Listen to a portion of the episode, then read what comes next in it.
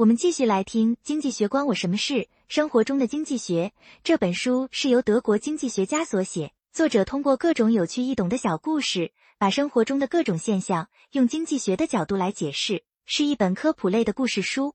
喜欢这本书的听众可以订阅本频道，也可以关注我的账号，第一时间获取更新信息。三、欧洲的原罪。许多位于亚洲、中南美洲及非洲的贫穷国家，都曾是英国、西班牙、葡萄牙、比利时或法国等欧洲国家的殖民地。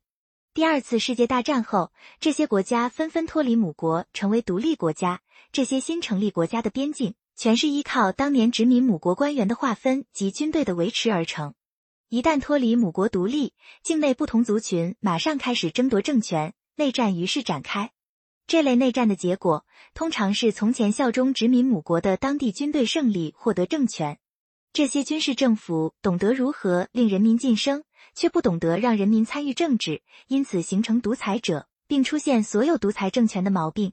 同时，欧洲殖民母国也常常忘记留下独立的司法及行政机关，这类能使人民安心的政府机构。事实证明，昔日曾受殖民母国较为留心统治之地。今日发展也较好，像澳大利亚及印度就是最佳例证。经济援助在某些国家产生的影响，就像矿产一样，造成某些人巧立名目，只想获得这笔钱财。例如，设立地方环保或开发协会等组织，目的只为了敛财。外人永远搞不清楚，到底哪些组织是正派经营，哪些组织只是骗钱的幌子。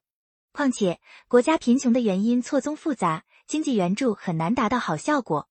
这个就让我想到了几年前红十字会被推上舆论的风口浪尖，各种质疑这家机构的公开透明度。可见，有时候好心如果没有正确的引导和监督，也会变成一件坏事。后记：本书预设的读者群有三类：一是涉世未深之年轻读者；二是为人师长，可将此书视为讲授经济学知识的参考书籍；三是一般成年人，不为别人，只为充实自己，这也是笔者所乐见的。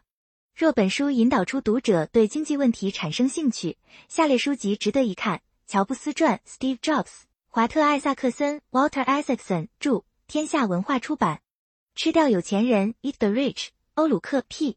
J. O'Rourke 著，时报出版。还有一本适合青少年阅读的书，《钱生钱的故事》（Felix und das liebe Geld），尼古劳斯·皮珀 （Nicholas Piper） 著，中国经济日报出版社简体。各位听众朋友们，经济学关我什么事？精读这本书，我们就听完了。本书中介绍的各种经济学理论，你有没有学会呢？对你理解日常以及工作有没有帮助呢？另外，喜欢听书的听众可以关注我的账号。我们下本书再见。